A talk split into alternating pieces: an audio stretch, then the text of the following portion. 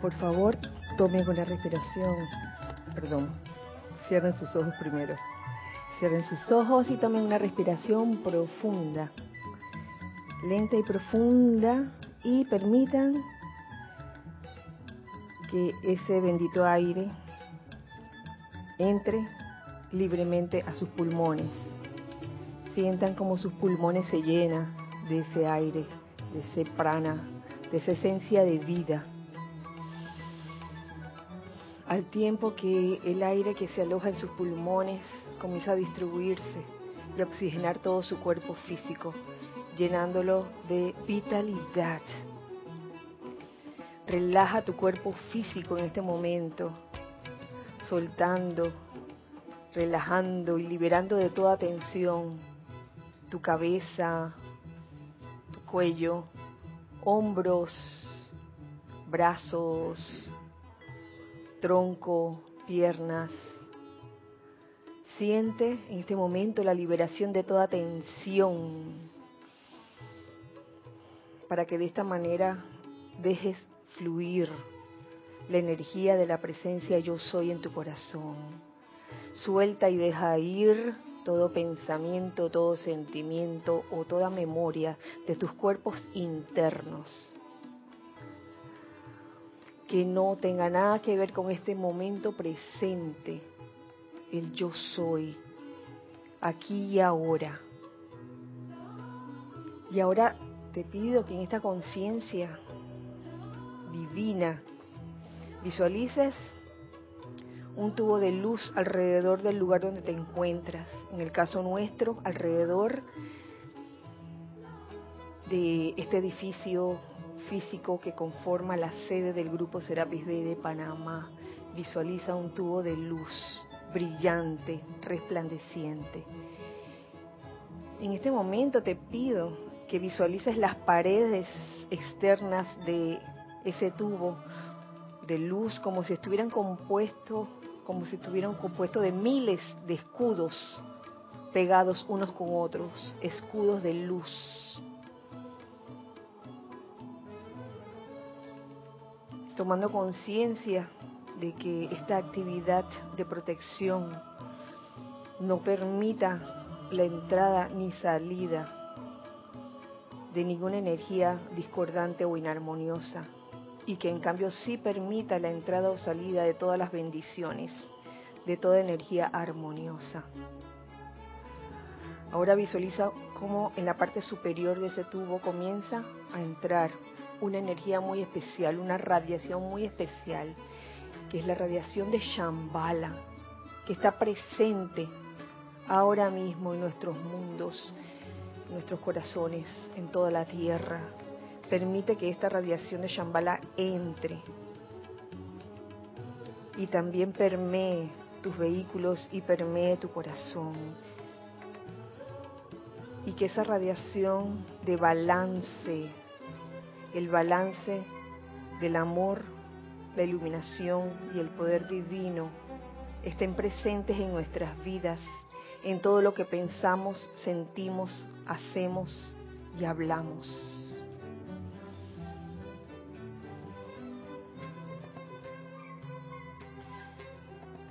Gracias, amada presencia, yo soy. Gracias, amados maestros ascendidos por esta bella dispensación. Gracias, amado Señor Gautama, por la bella Shambhala. Y gracias, amado Senat Kumara. Tome una respiración profunda y al exhalar abran sus ojos.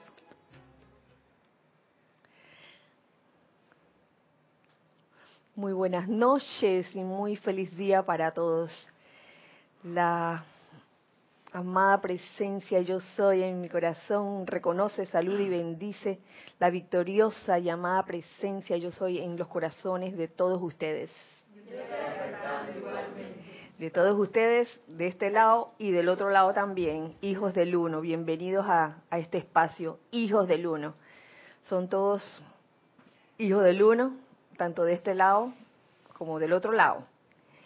Eh, Gracias Giselle y gracias eh, Edith por su servicio amoroso en cabina chat y cámara. Y pueden participar, como siempre, con sus comentarios. Eh, se lo estoy diciendo aquí a los hijos del uno, aquí presentes. Pueden este, participar con sus comentarios. Y hijos del uno que están del otro lado también pueden hacerlo a través de los el chat de Serapis Bay. Serapis Bay Radio es el nombre de el chat en Skype y se aceptan comentarios o preguntas por escrito, no, no llamadas telefónicas, por si acaso, que ya me preguntaron si se podía llamar por teléfono. Y definitivamente no, esto no funciona con teléfono, ¿verdad? Nada más escrito. Eh, dos anuncios que hacerle antes de comenzar la clase, aunque se puede decir que ya, ya está comenzada en este bello miércoles 29 de noviembre del año 2017. Ya estamos a punto de entrar en, en diciembre, pero creo que el espíritu de Shambhala hace que todo se sienta como una constante festividad si así decides sentirlo, porque también depende del estado de conciencia de cada quien. Y no es de que culpa de afuera, de que, ay, lo que me está pasando afuera. Oye, eres tú mismo, eres, es uno mismo. Uno determina qué es lo que quiere tener en su corazón, qué es lo que quiere tener dentro de él y proyectarlo. Si un ambiente de, oh, de tristeza o de depresión, o un ambiente de festividad. Pase lo que pase porque la felicidad no depende de las cosas que nos pasen externamente, sino del simple hecho de que quiera ser feliz. Y tal como decía al final en la clase anterior, miércoles anterior, eh, un corazón agradecido es un corazón feliz.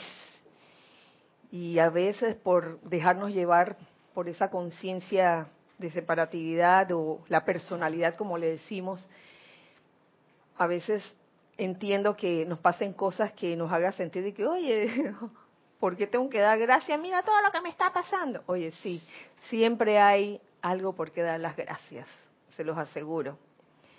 Eh, y precisamente le comentaba a un, a un hermano hoy este, que le había enviado un paquete por correo a su ciudad y él había llamado al correo y perdona hermano que lo cuente, pero es bueno, es bueno contar estas cosas para, para uno valorar, valorar lo que tiene.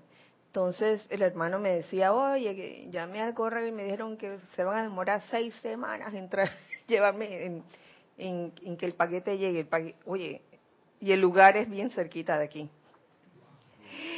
Y yo le dije, ¿sabe qué? En tal ciudad que también está cerquita de aquí, cerraron el servicio de correo hace meses.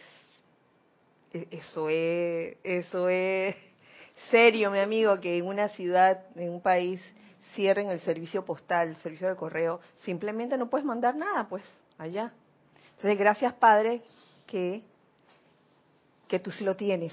Gracias, Padre, gracias por eso. Aunque se va a demorar seis semanas.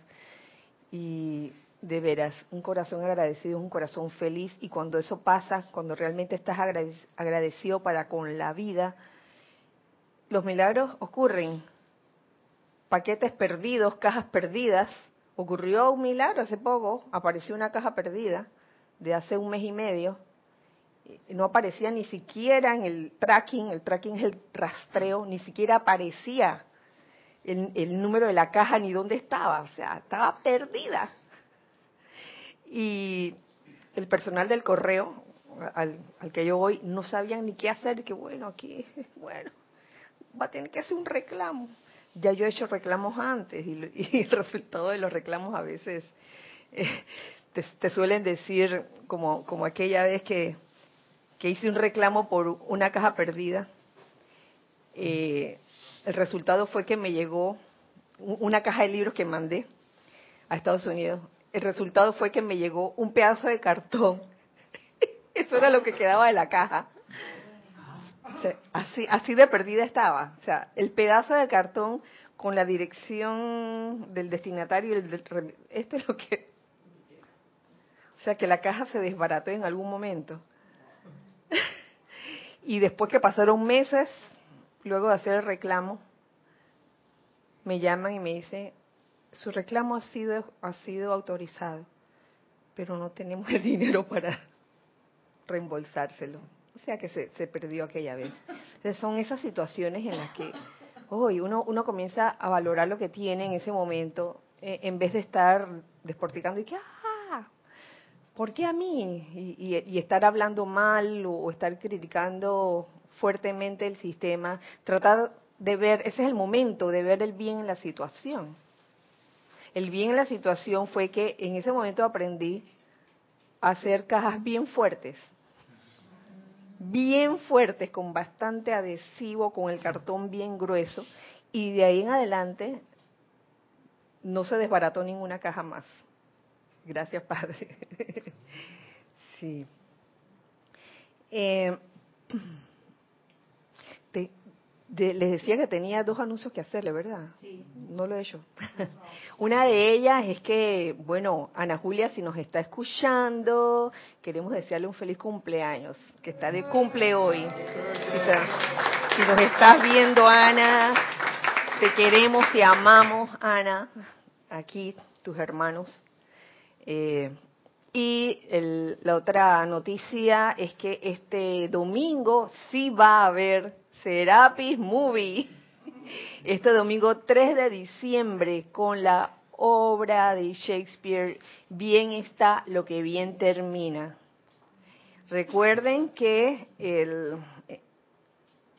el modus operandi de los Serapis Movies es que cada quien tenga su película en mano en la ciudad en que se encuentre y la veamos todos juntos al mismo tiempo, cada quien cada quien o cada grupo en su ciudad y luego en las varias paradas que haremos durante esa tarde haremos los comentarios pertinentes y ustedes también, hijos del uno que están del otro lado, podrán participar con sus comentarios a través del chat de siempre por Skype, Serapis Bay Radio. Ese, esa es la, la forma de operar de los Serapis Movies. Así que esos son los dos anuncios que les tenía. Y la clase de hoy se la debo a una amiga hermana del alma que no es de aquí, pero con quien estuve conversando y no me acuerdo si fue hoy o fue ayer. Uno como que pierde el concepto de tiempo y espacio. Y me traí, me trajo a colación el capítulo un capítulo de una enseñanza descargada por el amado Mahashohan, contenida en los boletines privados de Thomas Prince, volumen 2. Ese capítulo se llama eh, Control Maestro de tu propia energía. Y le doy gracias a esa hermana del alma que me trajo ese capítulo a mi conciencia en ese momento. Lo leí y me pareció pues de importancia, ya que una de las cosas que hacemos aquí, yo creo que dentro de, la enseñanza de los maestros ascendidos, una de las cosas importantes es eso, es aprender a controlar nuestras energías, nuestra propia energía. Eh, y si alcanza el tiempo, si alcanza el tiempo, tocaré otro tema que tiene mucho que ver con ese control maestro de tu propia energía, que es el capítulo, mm, es descargado por el amado maestro ascendido Kusumi y se llama Expandiendo la luz del mundo. Están, están, están bien pegadas unas de las otras, relacionadas. Comenzando con el control maestro de la propia energía, comienzo compartiendo con ustedes lo que nos dice el amado Mahashohan un 22 de mayo de 1955. Dice, amados hijos,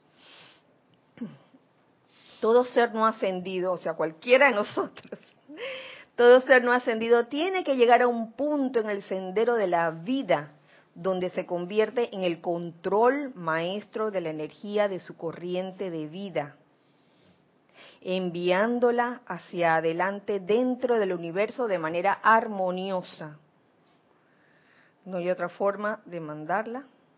Si logras el control maestro de la energía, sino de manera armoniosa. Y es que todo ser no ascendido tiene que llegar a ese punto. Ahí no hay disque salvación, de ah, excepción o paso. tiene que llegar un punto en cualquiera de nosotros en que logremos ese control maestro de nuestras propias energías. Y eso es enviándola adelante de manera armoniosa.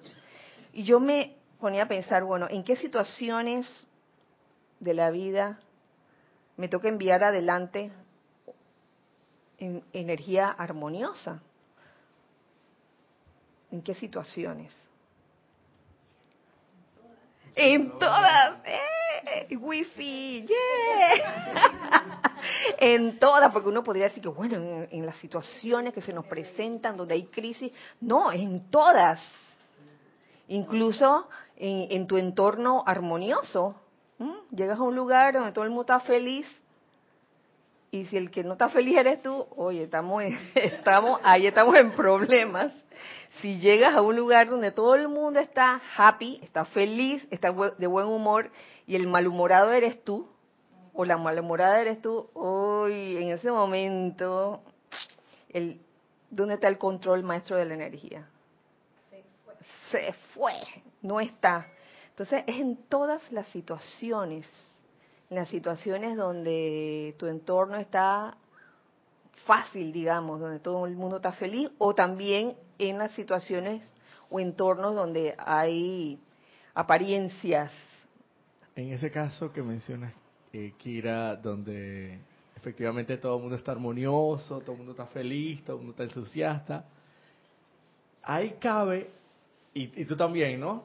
Pero ahí cabe entonces intensificar eh, la energía ya armoniosa para llevarla más adelante, o sea, magnificarla, porque ya de por sí no hay, no hay una, situación de crisis, si no diría yo, ¿no? Como que ah, hay un impulso mayor todavía. Ahí no, ahí definitivamente eh, la cuestión es polarizarla, no vas a polarizar nada lo que ya está en armonía. Entonces, ¿qué, qué, qué tú crees? ¿Qué tú crees? Yo creo que sí que, que, que debe... Me estás preguntando, ¿no? Claro.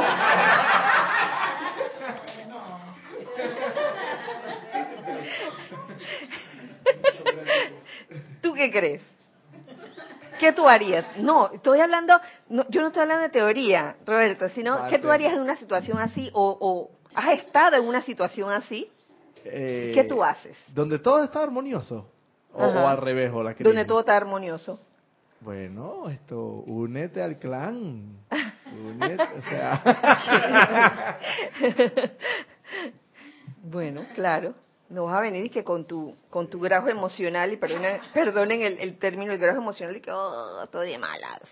Y entonces comenzar a contagiar a todo el mundo de que de, del mal humor o de la irritación. Oye, por favor, al contrario, que se te pegue el buen humor, que se te pegue la armonía, la felicidad hay, gente, que le choca eso. Le Oye, choca, le choca verlo feliz a uno. Oye, y que reído. Y que, ay, tú nada más andas, pero es que confunden las cosas. Suele, a ver, puede suceder algo así. Uno está en el trabajo y está reído, entonces piensa que uno es un vago. yo nada más te veo reído. Uno tiene que estar serio, amargado para, para, ser, para ser eficiente. ¿Quién dijo eso? Eso no es así. Entonces, te ven reído, dice que eres, o sea, con, eh, en relación a eso, con la vagancia. No entiendo. Dije, este, ay, mira, lo está feliz, no tiene trabajo. O sea, sí tengo, pero estoy feliz, pues. Gracias, Roberto. cuidado que soy más eficiente que tú. Sí, sí, sí. Que, estás ahí todo y que con la con la, la cara de bloque. Conozco casos así. Gracias, Roberto. Gonzalo. Sí, gracias, Kira, que pensando en lo que decía Roberto, ¿no? Dice, si, lo puede, si puedes llevar la energía más allá, ¿más allá de la armonía dónde? O sea, yo creo que a veces justamente ese modelo mental de que uno puede llegar más allá hace que tú, por querer llevar más allá las cosas, todos estaban felices hasta que llegaste y quisiste ponerlos más felices y se manifiesta el descontrol. Oh. Ya no hay armonía. Mm. O sea que la armonía es, es un punto muy delicado, diría yo, que cuando te te mueves a la izquierda o a la derecha, la puedes romper. Sí, y, en base a lo que tú dices, Gonzalo, puede fácilmente, llegando al extremo, ¡paf! saltar al otro extremo opuesto. Al descontrol y de repente comienzan las peleas porque que también claro, por querer hacerte el guapo, como quien dice, ¿no? Ajá. Por querer hacerte el guapo es que ah, esto está súper bien, pero ahora vengo yo y lo voy a poner más bien todavía. Y entonces en eso, como dice Gonzalo, te la puedes con la que, comienza con K. allá hay bastante, tú sabes, allá hay bastante como de, de, de, del protagonismo, allá hay bastante de protagonismo de querer ser el alma de la fiesta. Entonces está todo el mundo feliz y tú dices, ah, ahora voy a hacerlos más felices todavía y comienzas a hacer payasadas y toda clase de cosas y resulta que te vas al extremo, saltas entonces, oye, ¿qué es lo que nos dice Shambhala? ¿Qué es lo que nos enseña Shambhala? El balance, el balance de amor, sabiduría y poder. Yo creo que ahí está la, la clave. Control. ¿Qué es lo que se requiere? ¿Cómo tienes que estar para tener control? ¿Qué se les ocurre? Ajá, despierto, despierto es uno. Aquietado. Ok, sí, muy bien. Despierto, aquietado. Despierto porque obviamente si estás dormido, ¿qué control hay, ahí? No, no tienes ningún... Ay, mira que está tranquilito, está dormido. Tiene control. No, tiene que estar despierto. Aquietado, obviamente, porque si no estás aquietado, ¿qué pasa? corres el riesgo de descontrolarte. ¿Qué otra cosa se, les ocurre? Se me ocurre que alerta también, que va un poco más allá de despierto. Ya me desperté, pero estoy alerta a lo que está pasando. También, ok, alerta. En, en conexión verdaderamente con el sentimiento, con la presencia. En conexión, ok. En esa conexión, ahí yo agregaría como establecer allí uno mismo quién manda. ¿Mm? Ahí está la conexión con la presencia. Esa conexión con la presencia la lograste porque quisiste, porque le diste prioridad a la, presencia. Porque tú puedes saber que la presencia está ahí, pero tú puedes en un momento dado eh, de que te aquietaste, eh, está despierto, pero decidiste darle más importancia a la conciencia separada de la personalidad, a la parte y en ese momento, tarde o temprano, puede venir el, el descontrol, porque eso es lo que pasa cuando no hay conciencia de unicidad, sino de separatividad. En algún momento surge algún deseo quizás de, tener la razón, por ejemplo, y ahí la presencia quedó a un lado y le diste más importancia a tu deseo de tener la razón, ¿lo ven? Es establecer ahí, uno tiene que estar claro, si bien uno sabe, ok, la presencia está, establecer quién manda, quién, quién manda realmente y aceptar. Una vez que tú dices, oye, ¿sabes que La presencia yo soy en mí, esa es la que esa es la que es.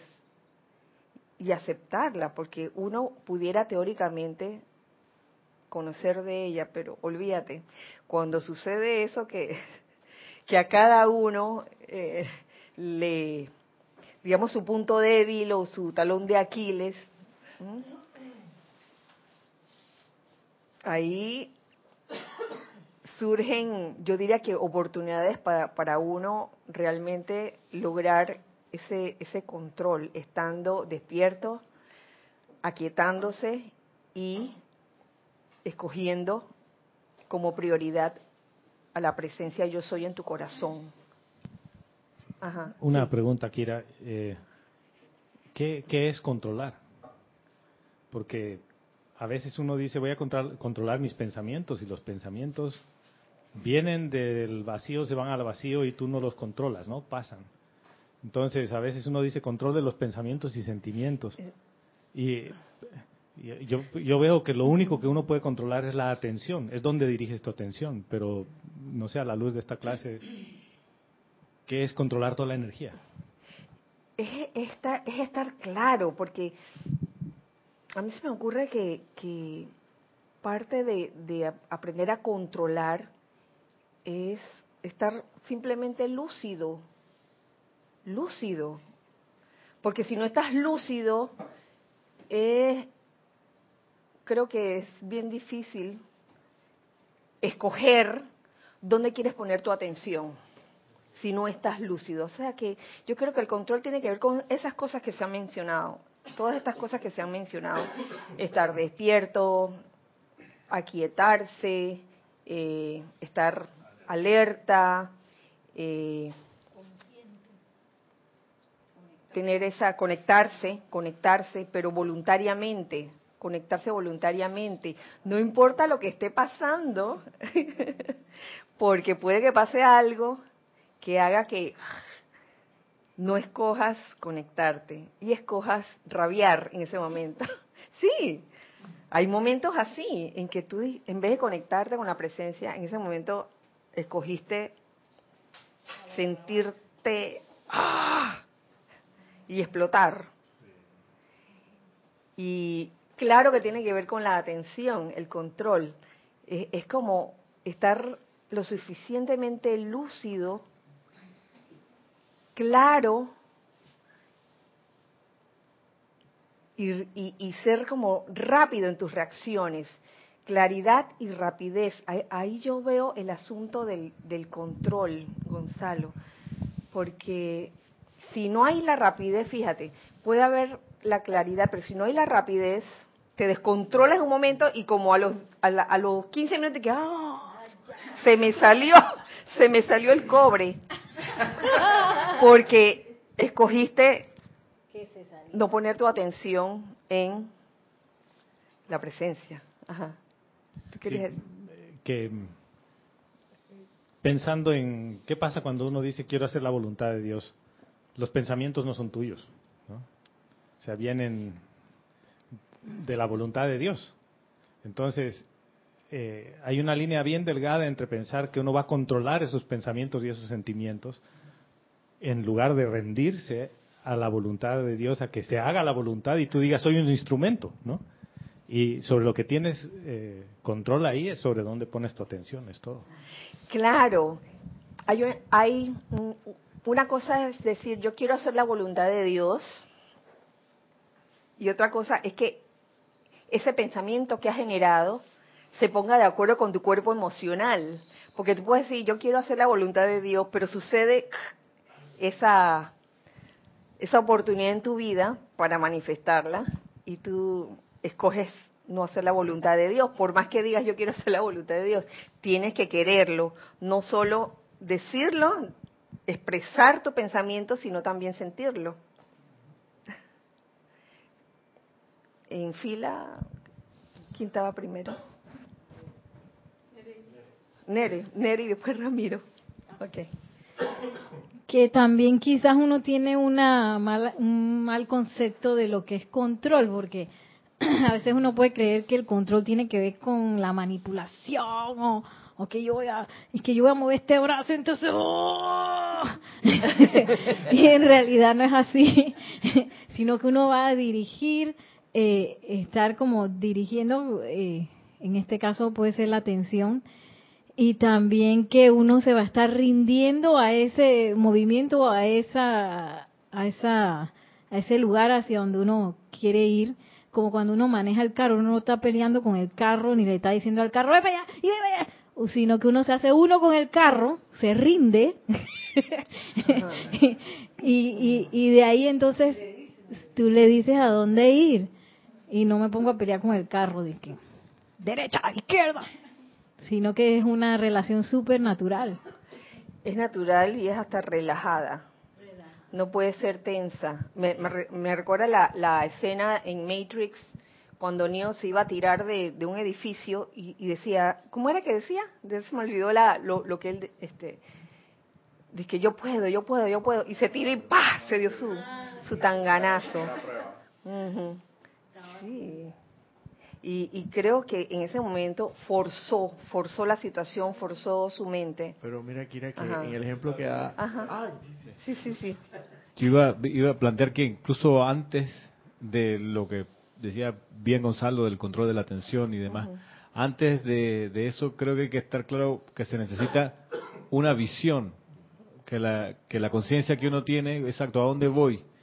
Sobre esa visión o en base a esa visión, uno entonces organiza las energías que tiene bajo control y las dirige hacia allá, hacia esa visión, porque controlar por controlar no tiene, no tiene mucho sentido. Si acaso como entrenamiento, pero la gracia creo es que el control va en pos de algo, porque si no hay objetivo, no hay visión, no pudiéramos entonces hablar de, de- de- control, porque al final es que se- uno se da cuenta, cuando se logra el objetivo, se alcanza la visión, entonces uno dice, bueno, esto lo pude lograr porque enfilé de esta manera mis pensamientos, sentimientos y atención. Eh, sí, sí, entiendo lo que, lo que, lo que dice Ramiro. Ahora te pregunto, tengo una visión, tengo un propósito, como era lo que tú, tú habías planteado el día del servicio de transmisión de la llama de Shambhala, un propósito, una visión. ¿Y qué pasa cuando en medio de llegar a ese propósito o a esa visión surgen un improvi- los imprevistos, los llamados imprevistos, que son esas cosas que uno no espera? Sí, ahí en base a lo que mismo Mahacho Han eh, eh, plantea eso, eso, esas situaciones son para a uno despertarlo. Esas curvas del camino, esas transgresiones, La- esas situaciones es para que uno despierte, es una alerta de la presencia, para que uno no, no se duerma, porque en la línea recta de una carretera uno se puede dormir. Es súper riesgoso porque, porque se duerme, porque es todo monótono. Pero cuando hay curvas, cuando hay baches, uno se mantiene despierto. Entonces, creo que el- lo fundamental es tener ante una visión, porque uno puede decir, sí, yo quiero hacer la voluntad de Dios, pero eso cómo es. Es donde uno ora y viene una idea, una visión, una imagen, y sobre esa construye el sendero.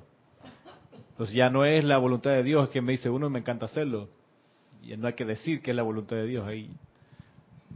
Digamos que, ok, visión o propósito, hasta en las cosas cotidianas del día, digamos.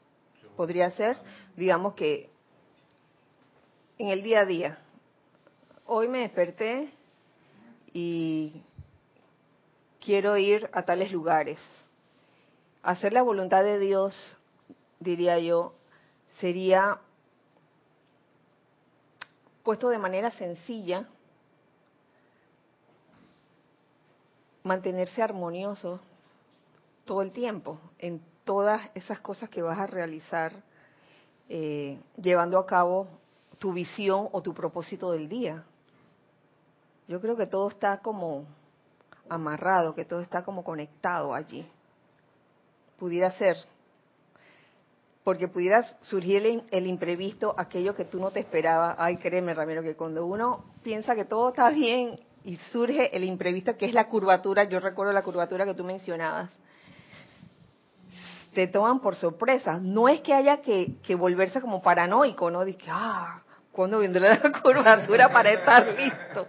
No creo que, que haya como que ponerle excesiva atención, que ah, por si me pasa algo, porque entonces le estás poniendo atención a eso. Y obviamente, obviamente te va a pasar, pero sí tenerlo como como entre las opciones que te pueden ocurrir. Gracias, Ramiro. ¿Quién seguía? Ah, Gis. Ah, Roberto. Bueno. Perdón, Roberto. Salomé Corbalán dice, Dios te bendice, Kira, gracias por la oportunidad, Dios los bendice, ah, Dios bendice a todos los hermanos. Bendiciones, Salomé. Un abrazo. Creo que mantener la armonía o irradiarla es mantenerse en el camino del medio, sintiendo y viviendo dentro de la llama triple. No habrá discordia ni calificación alguna.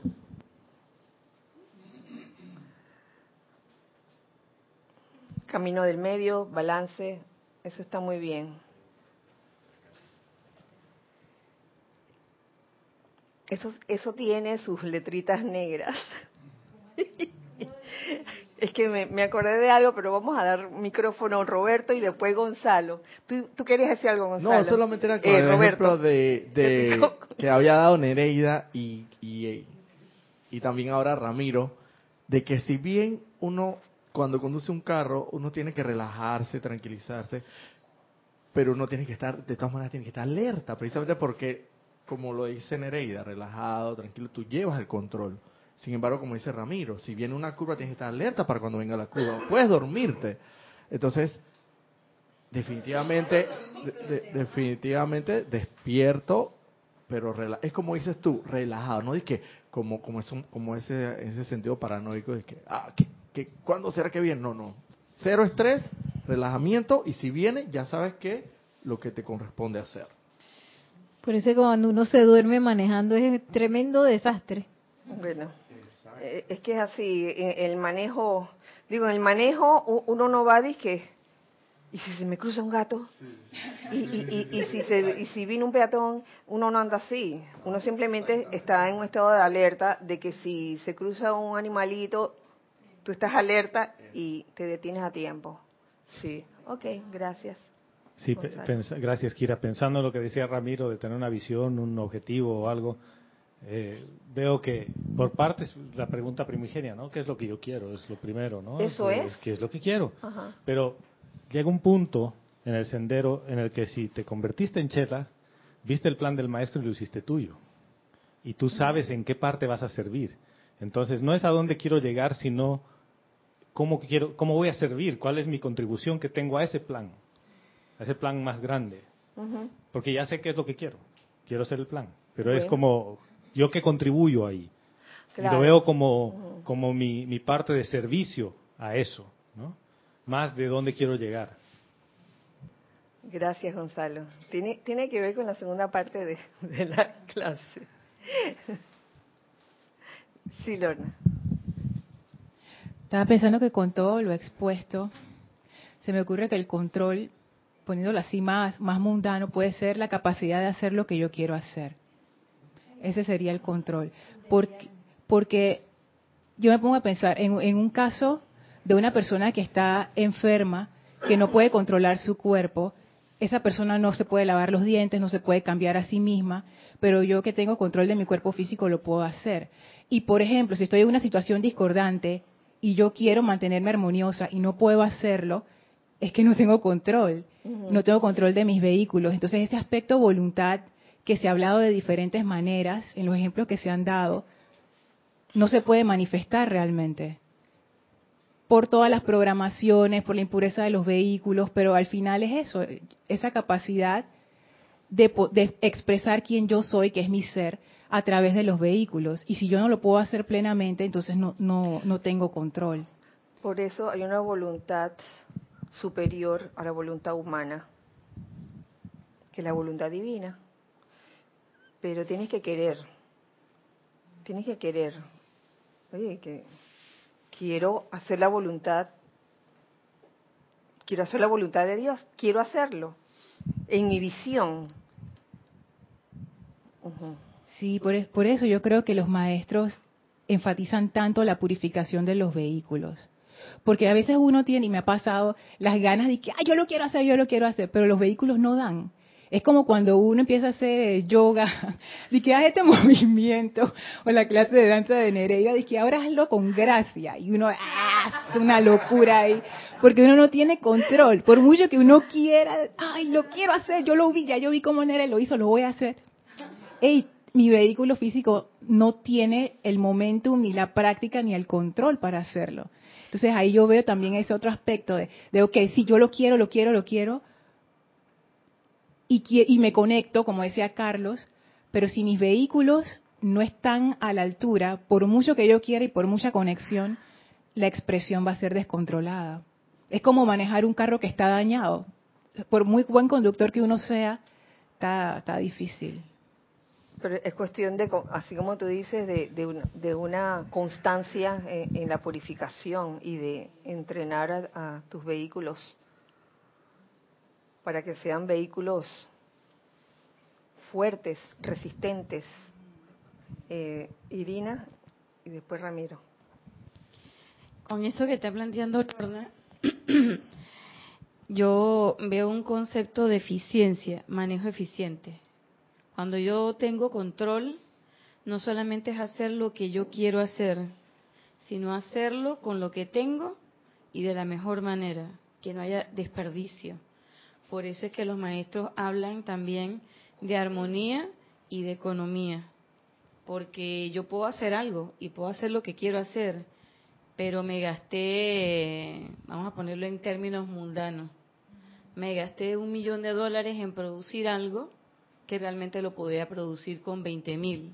Entonces ahí realmente, a pesar de que hice lo que yo quería, no fue, no hubo control. No hubo eficiencia. Porque no hubo eficiencia en el manejo de los recursos que yo tengo asignados para eso.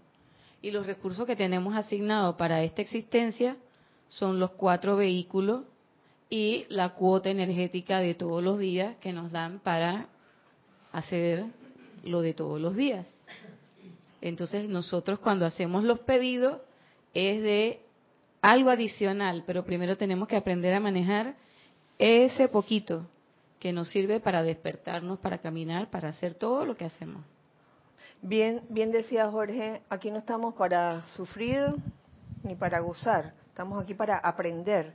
Entonces, en eso que tú planteas, eh, no eso no es un fracaso. La falta de eficiencia no es un fracaso, es el indicador de que, oye, la próxima vez lo voy a hacer mejor. Parte de esas son las curvas de las que hablaba Ramiro, o de las obstáculos. las curvaturas. O de cómo uno enfrenta esas curvas, porque a veces uno se le va el gasto energético en, en la forma en que reacciono a las curvas. a veces. Bueno, Ramiro, Ramiro, por favor. No, que la semana pasada, en palabras del maestro del Moria, trajiste algo que creo que es crucial y es la motivación de la gran hermandad blanca cuando nos decía que cuando habló con Sanat Kumara, Sanat Kumara le habló como nadie y le insufló el deseo de amar a la humanidad.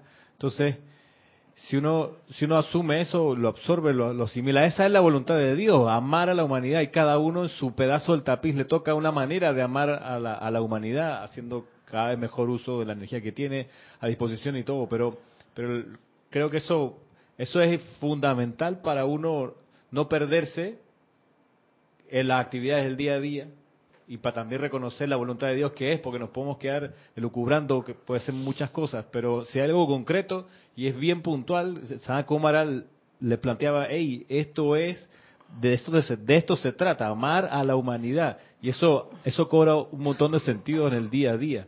O sea, luego la, la, las situaciones del sendero son para que uno despierte y perfeccione y aprenda a amar realmente a la humanidad. Bueno, y, y dime una cosa, ¿acaso amar a la humanidad no es enviar hacia adelante tu energía, tu energía calificada armoniosamente? Claro Sí, que claro. sí. Alegremente, Claro. entusiastamente, pero también va a depender, me parece, del contexto de la persona, de quien uno tiene enfrente. Pues no todo el mundo le va a venir bien la dimensión de amor como entusiasmo, porque no todo el mundo en ese momento necesita eso y ahí viene el discernimiento. Ah, Pero todo en pos de amar a la humanidad.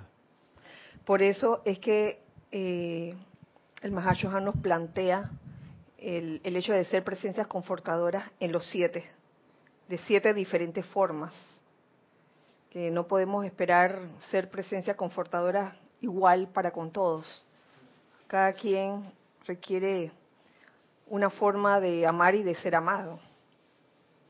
Gracias. Guiomar Sánchez, desde aquí, de Panamá, dice, bendiciones hermanos. Hola, Guiomar, Dios te bendice.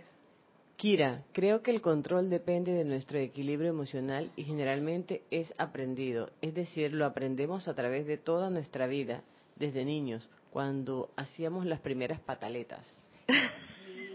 El control. Pu- ¿Puedes repetir el, el comentario para...? Ujú.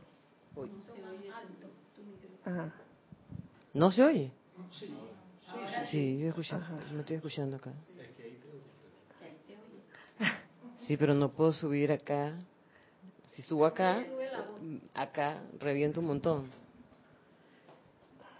Creo que el control depende de nuestro equilibrio, equilibrio emocional y generalmente es aprendido, es decir, lo aprendemos a través de toda nuestra vida, desde niños, cuando hacíamos las primeras pataletas. El control depende del equilibrio emocional y que, y que es algo aprendido. ¿Será algo aprendido?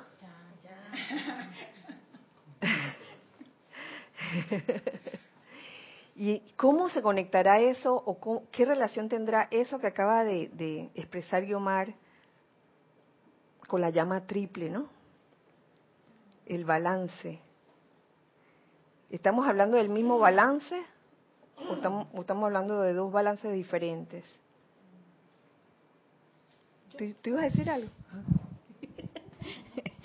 Se me ocurre que está el balance de la llama triple y está también el montón de reacciones preaprendidas que uno tiene así eh, grabado en los surcos famosos esos neuronales que se conectan a ciertas situaciones y ciertas situaciones tienen ciertas reacciones en las cuales uno les tiene momentum. Entonces, que es diferente a que yo rinda esa grabación a la, a la llama triple que es como el momento ese de donde uno está a punto de hacer la rabieta y uno tiene el momento para decidir.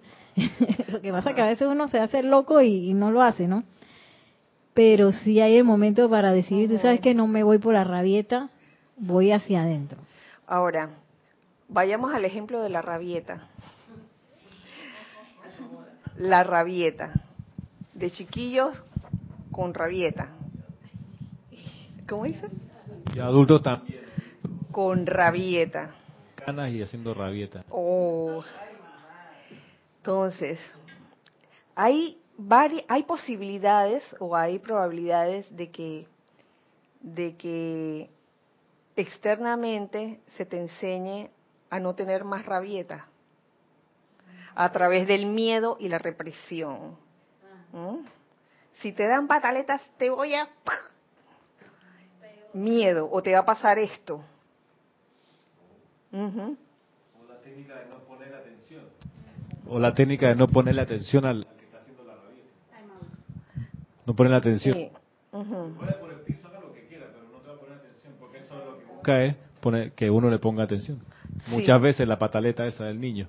O, otra técnica es que uno redirige la atención, que sirve cuando uno tiene un montón de chiquillos así retacados de repente uno hace otra cosa que sí, hay varios ejercicios en donde está la locura, entonces uno hace una cosa específica que lleva a redirigir esa, esa atención hacia una cosa más constructiva, entonces ya uno retoma el control de lo que está pasando y las rabietas se redirigen. porque eso es lo que es la rabieta, es una salida de energía descontrolada, eso es lo que es la rabieta. Entonces, Ahí diría yo, Yomar, que, que depende mucho de la forma como a ese infante se le enseña a calmar esa rabieta. Eh, Irina y después Gonzalo. Sí, ese tipo de, eso que, que, que, estamos planteando son, yo puedo controlar la rabieta de, de un niño, individual o colectivo, pero son controles desde afuera. Los controles psicológicos todos de este tipo vienen desde afuera. Cuando llega un adulto a, una persona ya eh, que puede analizar el trabajo psicológico que se llama control emocional, no es realmente un control emocional, va dirigido a que la persona tome, eh, se autocontrole y tome posesión de él mismo que no dependa de controles externos, que no dependa de una mamá que le diga, porque ya, eh, porque cuando ese control externo falla, entonces no puede haber control de eso.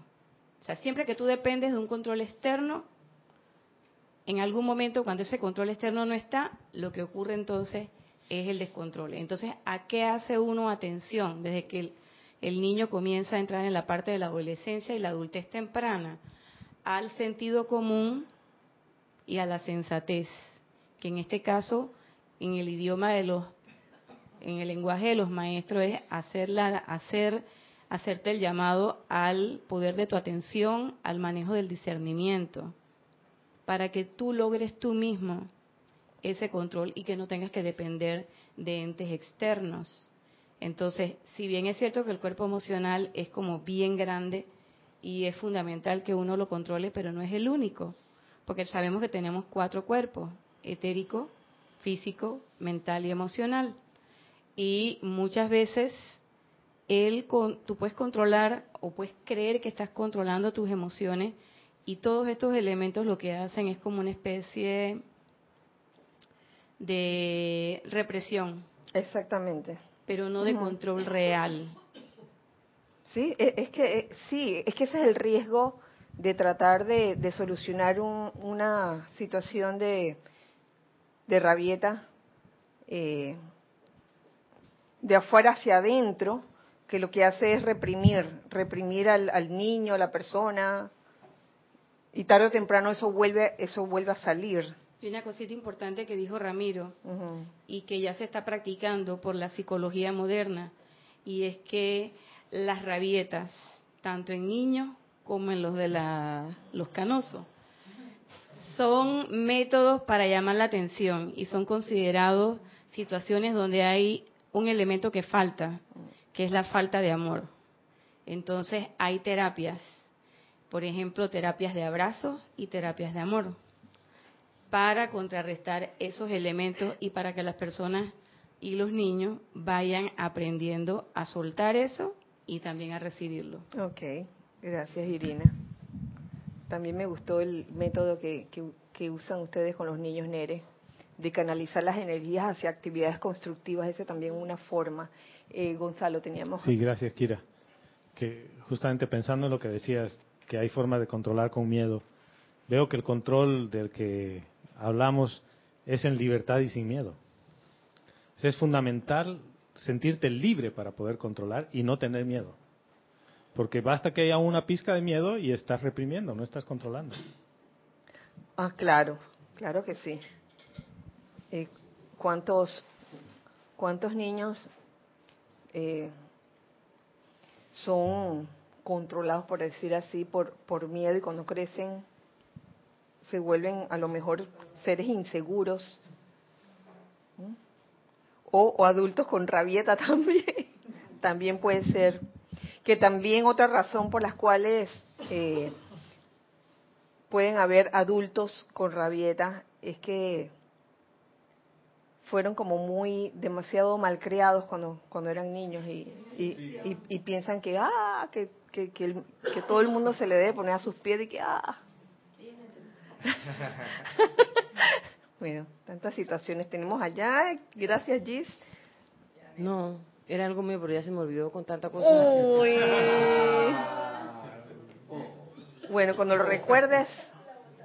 Sí, que era algo creo que ya no recuerdo muy claro, pero...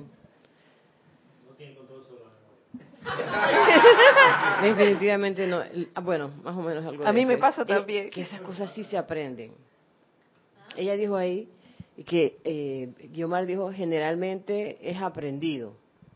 Y yo me quedé con eso porque eh, sí, a veces sí es aprendido y a veces no. A veces hay personas o niños o adultos que son muy controlados, que lo traen de naturaleza, son personas que no se exaltan, que no y que son sumamente controladas con sus eh, actitudes, con su, eh, su manera de, de, conducirse, de reaccionar. Ajá. Y a otra gente que no, que tenemos que aprender a controlar eso, a que cuando viene la curvatura esa, en vez de meterle un trompón a la mesa, espérate un momentito. Le voy a meter un... Pero si no me pasa eso, no me doy cuenta. Le voy a meter un trompón a la mesa y espérate, ¿y qué culpa tiene la mesa? No fue la computadora, no. Sino, son cosas que uno aprende y de chiquitos lo vemos con los niños. Hay niños muy controlados y hay niños que son el diablo encutarrado, como decimos aquí. Que no, tú le dices algo y te suelta otro por acá y te llora y te dice mi mamá, no sé qué cosa. Y tú ves a las mamás que no saben ni qué hacer.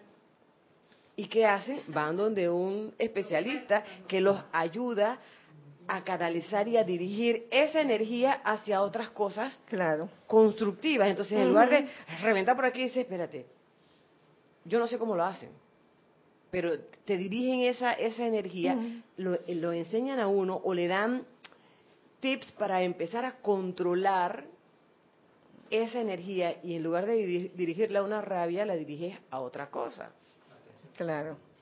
Sí, eh, con- que es, yo decía, eh, nosotros no tratamos de controlar nuestros pensamientos cuando estamos meditando, por ejemplo, y no a veces, a veces nos decimos, yo no voy a pensar en eso, no quiero pensar en tal cosa.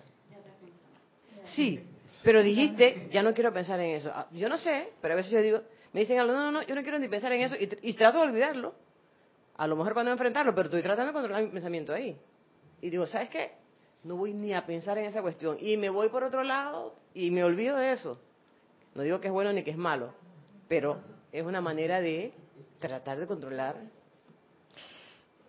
Por lo general, aquí hago una acotación, por lo, por lo general en un descontrol, el cuerpo mental anda por un lado, el cuerpo emocional anda por otro y así, ¿no? Y me hiciste recordar que, que hace un tiempo atrás alguien me, me, me trajo una noticia de un colegio, y no me acuerdo dónde era el colegio, era en Sudamérica, donde había una maestra que comenzó, enseñó a los niños a meditar. Wow, y los resultados eran sorprendentes. Hacían, eh, entrevistaron a los niños y los, los niños se sentían más felices, sentían eh, menos descontrolados, diría yo. Entonces, de alguna otra forma, ese ejercicio de, meditación, el, el entrar siempre, el simplemente entrar en, el silencio, este, como es como es parte de, lo que nos enseñan los maestros ascendidos, yo creo que, que es importante y, y es algo que, que aprende el estudiante que entra a la enseñanza de los maestros ascendidos, a quietarse y, y a alinear sus vehículos inferiores. Esa es una forma también de, de lograr control. Ten- ¿Quién seguía? Ajá, Nelson. Nelson, por fin. Estaba viendo algo que, por ejemplo, en el caso de la represión, yo creo que al- ahí en, en la esencia ahí no, en verdad no hay un control, porque a la primera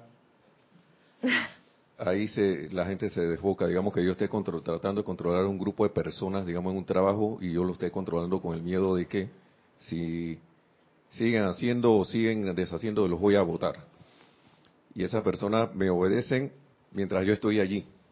Pero apenas yo desaparezco, em- empieza el descontrol. Eso sería como un, como un, yo lo, yo me gusta llamarlo como un desequilibrio, pero que está estático. Apenas me quito, desaparece eso. Y también lo quiero ver de la otra manera de que hay un, puede haber un equilibrio dinámico, que a- pesar de que hay demasiadas cosas, si yo estoy centrado en querer hacer lo que quiero hacer y seguir, eh, como quien dice, mantener la armonía, digamos en la música, cuando está bien armonizada, que donde está bien con un buen ritmo y una buena melodía, uno siente ese equilibrio y la música es dinámica. Y creo que eso uno se, puede, se lo puede llevar a la vida de esa manera, con la amabilidad, con lo que es la amabilidad en, el- en- en- ciertas cosas. Digamos, en el caso de los niños, sería, ahí hay un, en el ejemplo que ponía Nereida era como agarrar esa fuerza y llevarla a un equilibrio. Esa, esa, esa- ese descontrol lo llevo mediante un redi- redireccionamiento a un equilibrio. Que es de lo que se trata esto, ¿no? De llevar todo a un equilibrio, aunque sea, ok, si estás en paz, estás tranquilo, estás. O si no, o si necesitas estar en algún tipo de movimiento, también que sea equilibrado. Y pienso que ahí es donde está la, lo que es la armonía y la y cómo uno puede llevar eso a la vida, ¿no? Porque de repente se empresa, te enfrentas con, situaciones y entonces me voy a dejar desbocar o, o voy a, a mantener el equilibrio. Gracias, Nelson. Lo importante es que sea de adentro para afuera, porque si es nada más de, de afuera y solo toca la, superficie, no sirve de nada porque regresa. De adentro hacia afuera. Eh. Salomé Desde Australia dice, el control humano es aprendido y lo veo como represión. El control divino es solo sentir, estar aquí y no pensar. Si siento, mi corazón será libre y estaré en paz.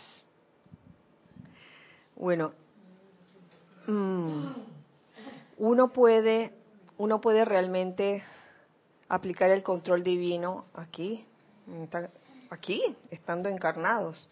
No es que es una cosa fenoménica, ni que se te va a aparecer lucecitas ni nada de eso, sino que tú lo puedes lograr si, si en verdad te vas para adentro. Y estoy hablando con los adultos, no con los niños. Quizás con los niños se comienza de manera diferente. Pero sí, quizás, quizás es bueno como replantear y a veces uno piensa que hay paz para toda la humanidad y la educación óptima para todos los niños de todo el planeta Tierra. Eh, y, y, en, este momento eso, eso es lo que inspira, como que hacer un replanteamiento de, de la educación que se está dando a los niños, si se está dando libremente felizmente si, tú, si, si, si los educadores están transmitiendo la enseñanza o el conocimiento libremente o lo están transmitiendo a punta de, de, miedo y, y represión. ¿Quién estaba primero? Ya estoy confundida. Yo tengo una acotación. Ok, Nerea, acota. Sí, que se me ocurrió que es bien importante saber entonces para qué sirve cada cuerpo, por el comentario que dijo eh, Salomé. Porque a veces queremos tomar decisiones con la mente y, la mente no está diseñada para eso. La mente está diseñada para ser un receptáculo de las ideas divinas, que ahora mismo lo usamos para otra cosa. Y que el sentimiento tampoco es para yo empantanarme en los sentimientos, el sentimiento está diseñado para proyectar esa idea divina al mundo de la forma. Entonces, quizás si uno tiene más claro para qué sirve cada, cada cuerpo, va a ser un poco más fácil controlarlo. Sí. O más eficiente. Gracias, Nere. Yo tengo una pregunta con respecto a eso, para todos. El control divino es no pensar.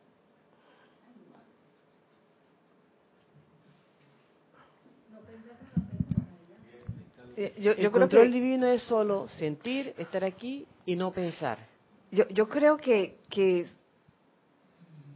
Salomé se referiría a los conceptos humanos, pero de que la idea divina cómo va a bajar si no a través del pensamiento, ¿no? La idea divina va, va a bajar y, y vas a pensar, pero pensar constructivamente, claro, Ajá, constructivamente. Pero si acaso me permite, pensar es asociar ideas. Si una, si una persona decide no pensar, una de las cuestiones que va a ocurrir es que nunca va a encontrar que todo es uno, va a ser un eslogan, pero nunca va a comprender que todo es uno solo, una sola cuestión con distintas manifestaciones, porque pensar a uno le ayuda a asociar ideas y encontrar la unidad de todo en su diversidad. Entonces, si uno no se, si uno no piensa, tampoco va a tener visión, que es lo que decíamos un ratito, porque la idea de pensar es que tú, tú, energizas una visión, los pensamientos te ayudan a eso, y si no tienes una visión, no te vas a mover del lugar en el que estás, y si no te vas a mover, vas a estar durmiendo entonces. Entonces espiritualmente habrás dejado de, de, de, el sendero, porque decidiste no pensar. La ausencia de pensamiento no es ni, ni, ni deseable, creo, ni necesario. E, entonces, sí, ponte a pensar, en ese momento se, está como contradiciendo la ley eterna de la vida. Lo que piensas y sientes, eso traes a la forma. Sí. ¿Quién seguía? Por favor. Sí, este, así como dice acá mi hermano, que viendo otra, otra faceta del diamante.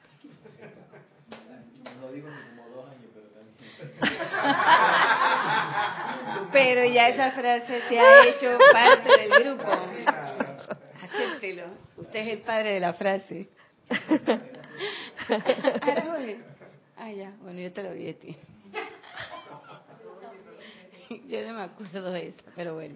Dale. Sí, lo que quería decir es que quizás esa parte de no pensar, estoy ahora quizás metiéndome, empantanándome con, con estoy pensando que quizás sea la parte de la intelectualización, que a veces el ser humano eh, le da por intelectualizar las cosas, incluyendo la enseñanza de los maestros. Eh, ¿Y a qué me refiero yo con intelectualizar? A ser muy argumentativo en el, en el sentido de, me reflejo yo en eso porque generalmente uno no le no tiende a, me- a meter otros elementos como el sentimiento por ejemplo. Uno no, no se tira para allá sino que uno se tira a eh, meterle mucha mucha cabeza a- entonces pienso yo que por ahí pudieran ir esos tiros de, de, de no pensar porque evidentemente si no pienso no puedo hacer eh, no puedo traer nada a la precipitación. Lo que Claro. pienso y siento, eso traigo a la forma. Sí. O sea, eso es, es evidente.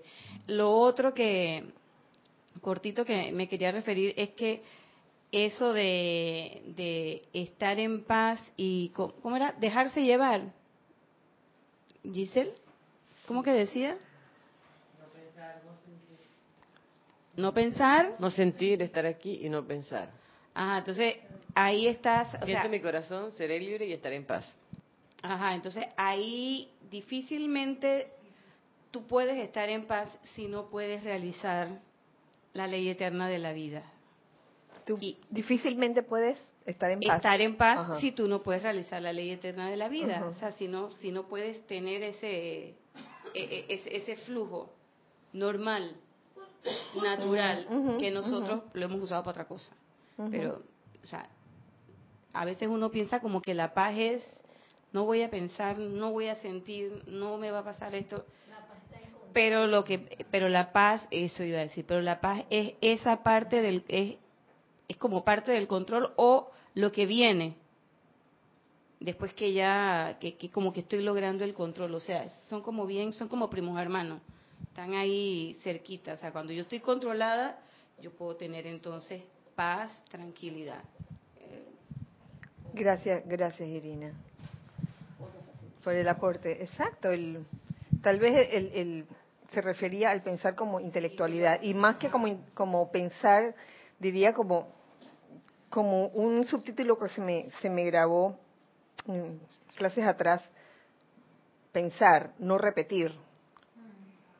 Porque a veces lo que hacemos en vez de pensar es repetir, repetir cosas que están almacenadas en el cuerpo mental y en verdad no estamos pensando, aunque pensemos que sí estamos pensando, lo que estamos es repitiendo. Sí.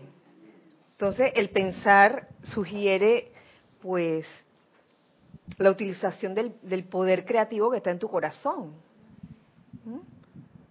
Para que surja esa idea, que ojalá sea divina, que contribuya de alguna manera al plan divino del mundo. Oye, que sonó así como, oh, sonó como abstracto. Debemos irnos más a lo concreto. Eh, ¿Quién seguía, por favor? Gis. Yo. Yo iba a ¿Tú decir algo cortito, algo cortito, una Un, acotación. un momento, ¿una acotación? o? Lo- No, es que con respecto a eso que tú acabas de decir, de, repetir, de pensar y no sentir. ¿Cómo fue? Y no repetir. pensar y no repetir. Y no repetir. ¿Sabes qué me acordó de eso? En vez de repetir. Ajá. que una clase que, que Jorge dio eh, hace mucho tiempo, en donde le hizo una pregunta y varios del grupo contestaron. Y él dijo, miren lo que ha pasado. Hace tanto tiempo en una clase que tenía yo grabada, yo hice esa pregunta y varias personas contestaron exactamente lo mismo, a pesar de que yo expliqué la respuesta, que no era lo que la gente había contestado, pero había pasado un tiempo y la persona, los que estaban ahí, repitieron exactamente lo mismo. Es una cosa que uno tiene aquí y lo repite y no piensa. ¿Y qué pregunta era? no me acuerdo la pregunta, pero me acuerdo de eso.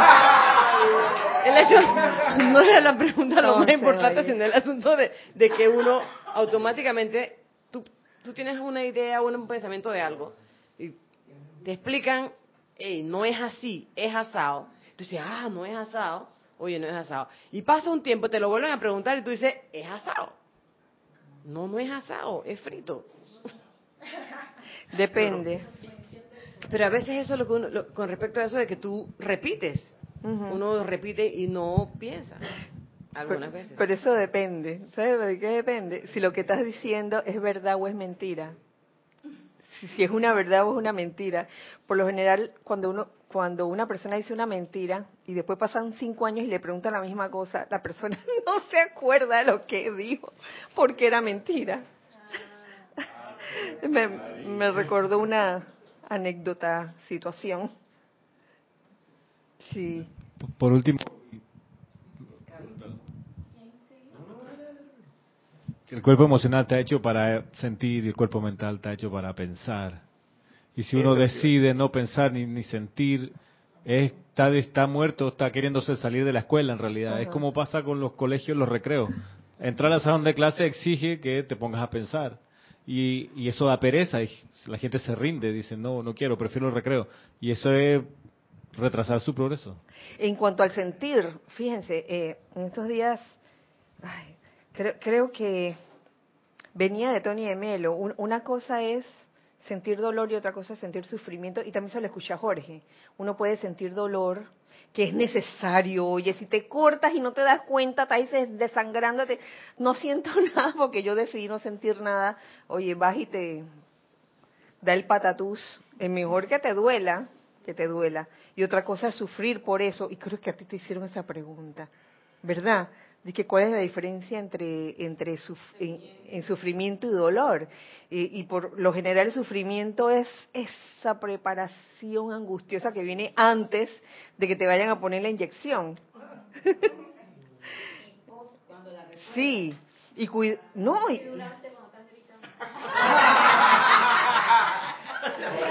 y cuida, y cuidado que cuando te pusieron la inyección te dolió, pero dos segundos de dolor ahí. Kira, ahora me surge una, me surge una, una, no sé si duda o cómo llamarla. Entonces voy a, voy a plantearlo para que me ayuden.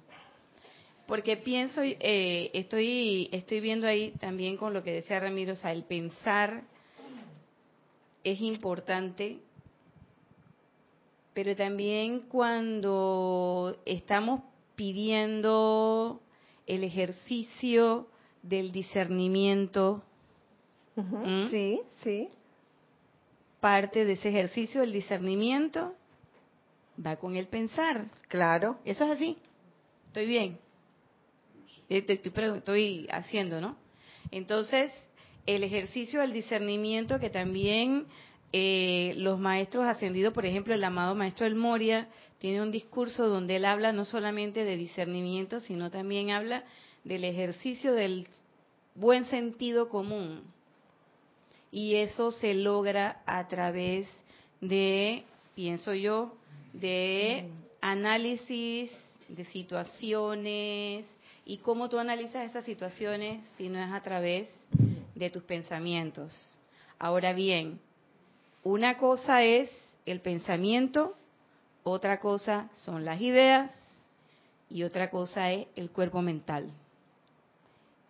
Y ahí hay un, hay un elemento que en, al cuerpo físico, el receptáculo de todo eso, que dice el maestro Saint Germain que está hecho el sistema nervioso para distribuir todas esas cosas, que es el cerebro, y que está súper especializado y que tiene millones de millones de neuronas que están súper especializadas para transmitir un determinado impulso, que es una determinada idea que lleva a la evidencia o fructificación de un pensamiento, por ejemplo, fisiológicamente hablando. Ok, después de, de esa presentación de, del discernimiento que has hecho.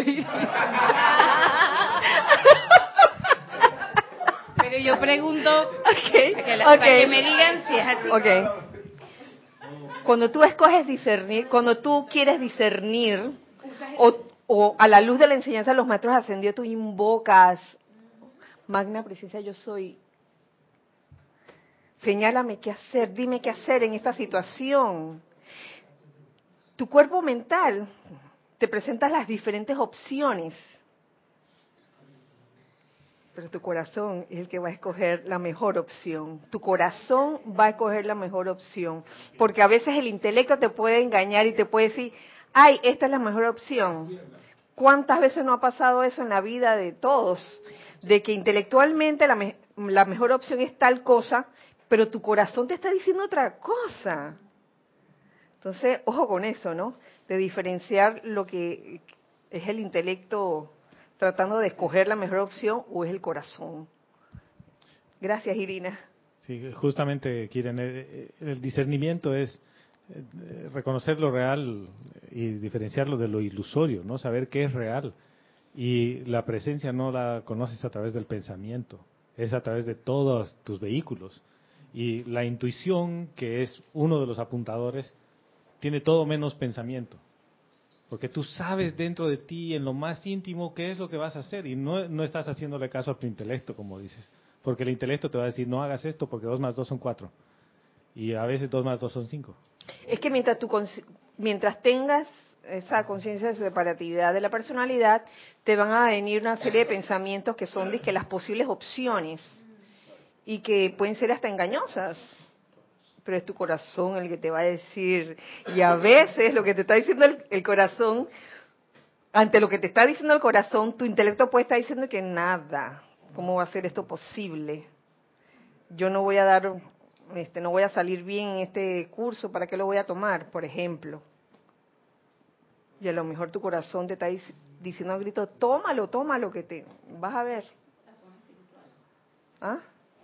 ¿El qué? A ver, gracias. Dice Salomé, me referí a no pensar para no dejarme llevar por mis tendencias y programaciones. No quiero calificar. Si me conecto con mi presencia, puedo sentir. Y al sentir pacíficamente y armoniosamente, creo que camino correcto. Es cierto que los pensamientos siempre estarán. Bueno, una cosa es permitir, si así tú lo deseas y lo invocas, que te bajen las ideas divinas. Y otra cosa es vivir la vida calificándolo todo. Entonces es, otra cosa. sobre todo calificándolo, digo, con esa conciencia humana que, que siempre hay de que esto está bien, esto está mal, esto es malo y esto es bueno. Entonces, esto está bien y está mal y está malo y está malo o está bueno para ti, para el concepto que tú tienes de lo que es lo malo y lo bueno. Entonces, ahí uno tiene que estar como debería estar alerta, pero este entiendo, entendemos, yo creo que lo que lo que quisiste decir con el hecho de no pensar es más bien no calificar, no no pasarse la vida calificando. Porque por un lado estás creando más eh, grilletes, eh, más energía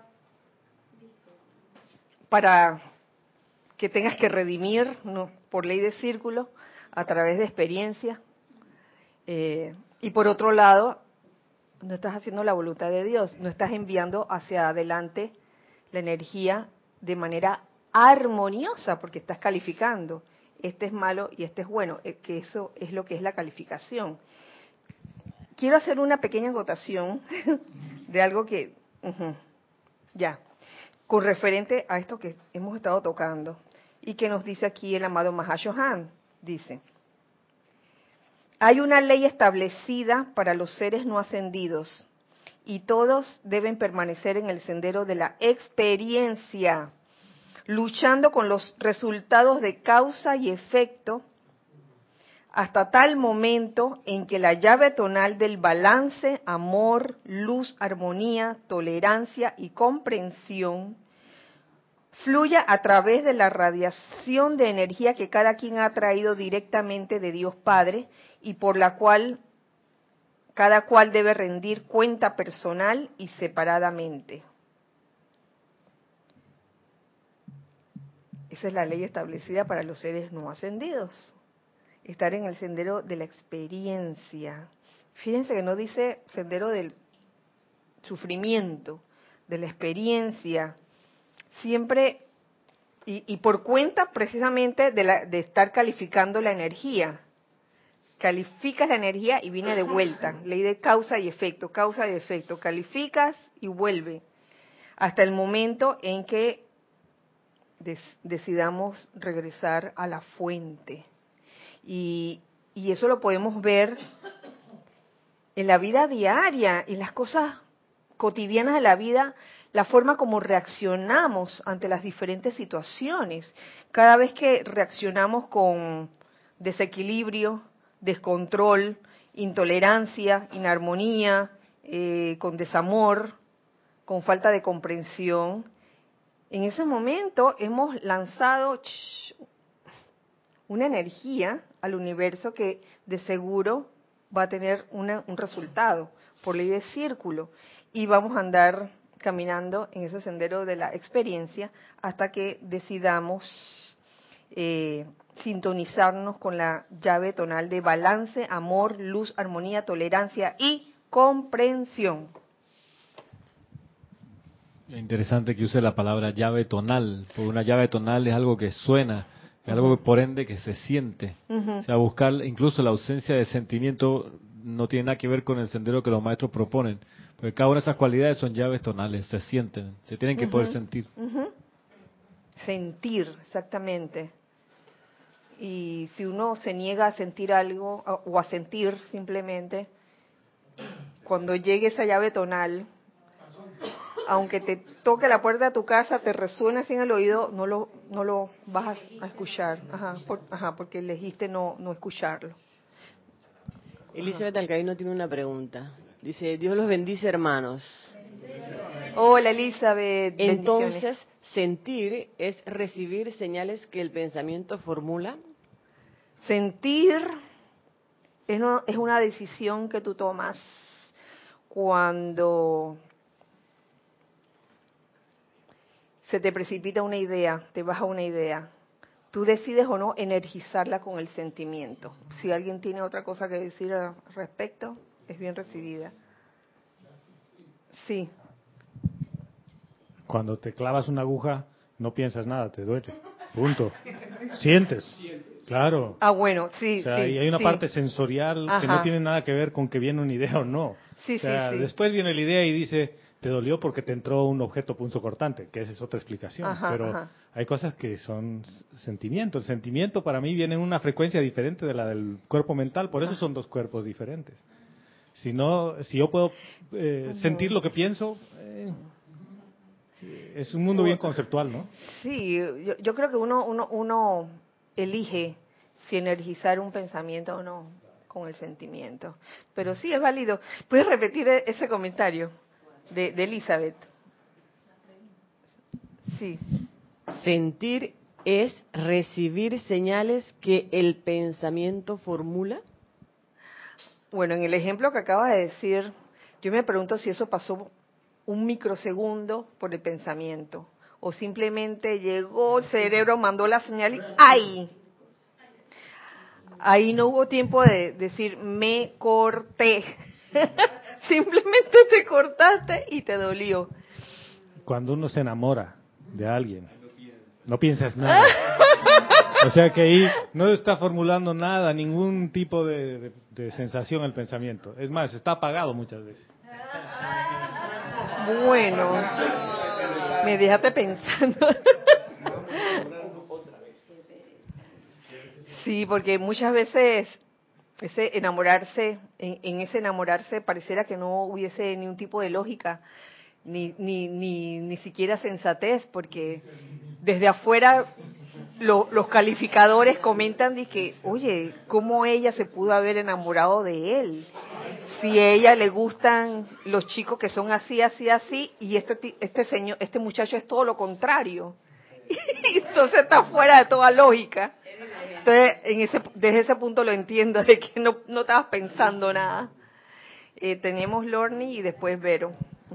Si se me ocurre que ese ejemplo es bien interesante del enamoramiento, porque uno tiene una forma consciente de pensar y uno tiene una forma subconsciente. Y muchas veces el enamoramiento va por la parte subconsciente. Uno escoge una persona debido a sus necesidades emocionales y uno lo puede ver incluso. Personas que han tenido, mujeres que han tenido padres, por ejemplo, abusivos, escogen hombres abusivos.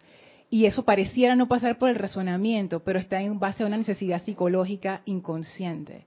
Entonces yo pienso que, siempre pasa por el mental. O sea, mental, emocional, etérico, físico y se refleja en todos los vehículos de alguna manera. Pero hay, lo que quería decir ahí es que hay pensamiento consciente y la mayoría de nuestros pensamientos son inconscientes. Y uno escoge muchas veces por esos pensamientos inconscientes. Yo, yo creo que en ese punto, en ese tema de los enamoramientos, hay diferentes issues. A ver, Vero, Vero, Vero, Vero. Ah. Es otra cosa, dice. No.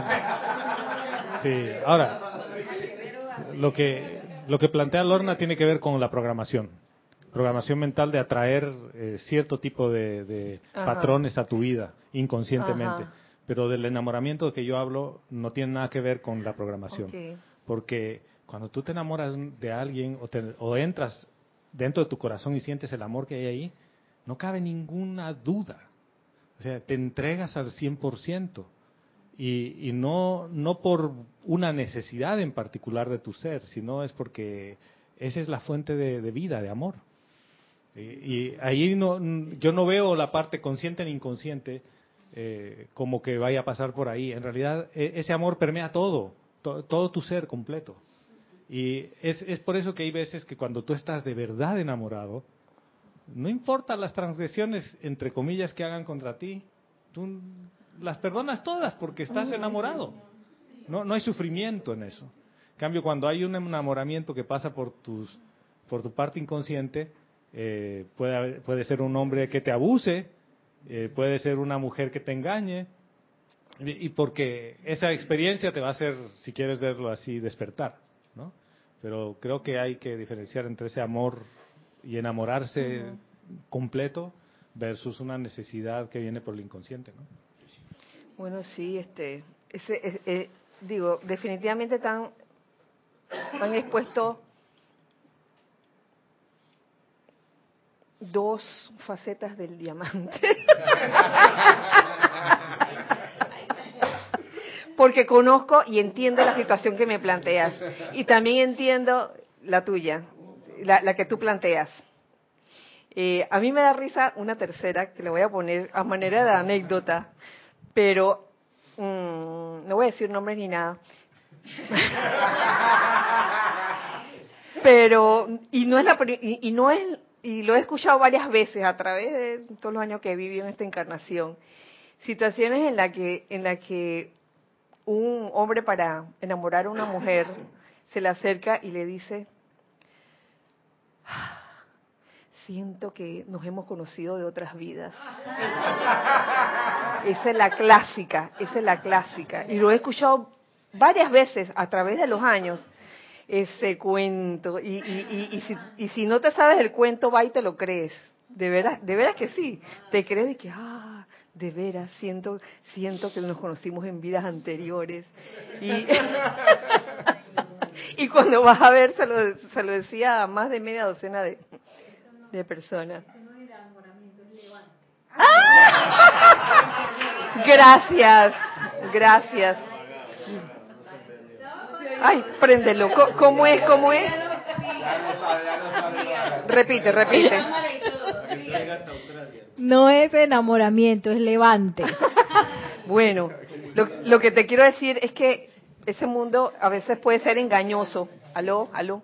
Ese mundo a veces puede ser engañoso porque de repente con la labia de la persona que te dice, yo te he conocido, te he conocido en otras vidas, la persona por supuesto se siente que, wow, súper especial. Y se enamora, entre comillas, y piensa que está enamorada. Vero seguía, hace rato que estaba Vero, y después... Eh, bueno, yo iba a ver, hablar algo del sentimiento, pero de otra, de otra forma. Bueno, otro ejemplo. que me llegó un video de un hombre, un chino, que lo mataron a su hijo una persona morena, y en el- después del juicio el, el Señor decide perdonarlo al- a la persona que había quitado la vida a su hijo. Entonces, en, en el video yo he sentido que el Señor, sea, con un sentimiento lo perdona al otro, el otro se arrepiente, llora, entre los dos se abrazan. O sea, eso ha sido un sentimiento, no, no lo ha pensado, ha sentido el perdón. Es como cuando uno siente el perdón de la misericordia cuando te pasa alguna cosa o te sucede algo con alguien. No necesitas pensarlo, lo sientes y, lo, das. Es- Ese es el sentimiento. Claro.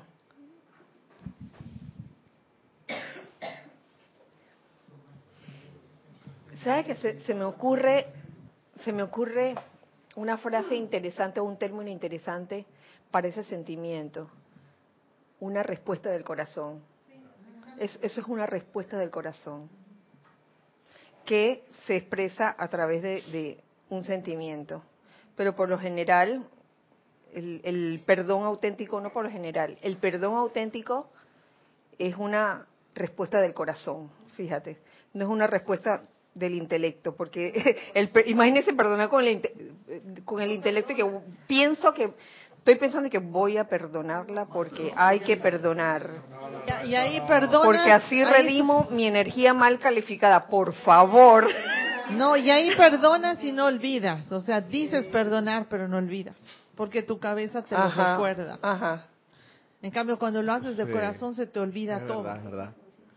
Eh, entonces, en ese, en ese punto, en esa situación, se requiere que la respuesta venga directamente del corazón. Sí. Gis, tú- ajá, sí, del sentimiento. Gracias, Vero. Eh, ¿tú- ¿Seguías tú o ya no? Ok. El Nelson, ¿ya no? No, nada más que iba a agregar que, que ese olvido no es del, del intelecto ni... Que el olvido no es del intelecto y esas cosas, sino que se olvida en el, en el sentimiento. No, no sé si eso es contradictorio, pero, pero ya, tú no, ya uno no resiente. Entonces, ese olvido realmente es como un olvido integral. Integral. Hasta va por todos los, digamos, todos los vehículos de, de uno. O sea, que no Sí. es que uno olvidó lo que le pasó, sino que uno no Sí. siente, Eh, exacto. eh, no siente rabia, no Eso. siente Así es. indignación. Ajá, Así es. Eso. claro. ¿Alguien más?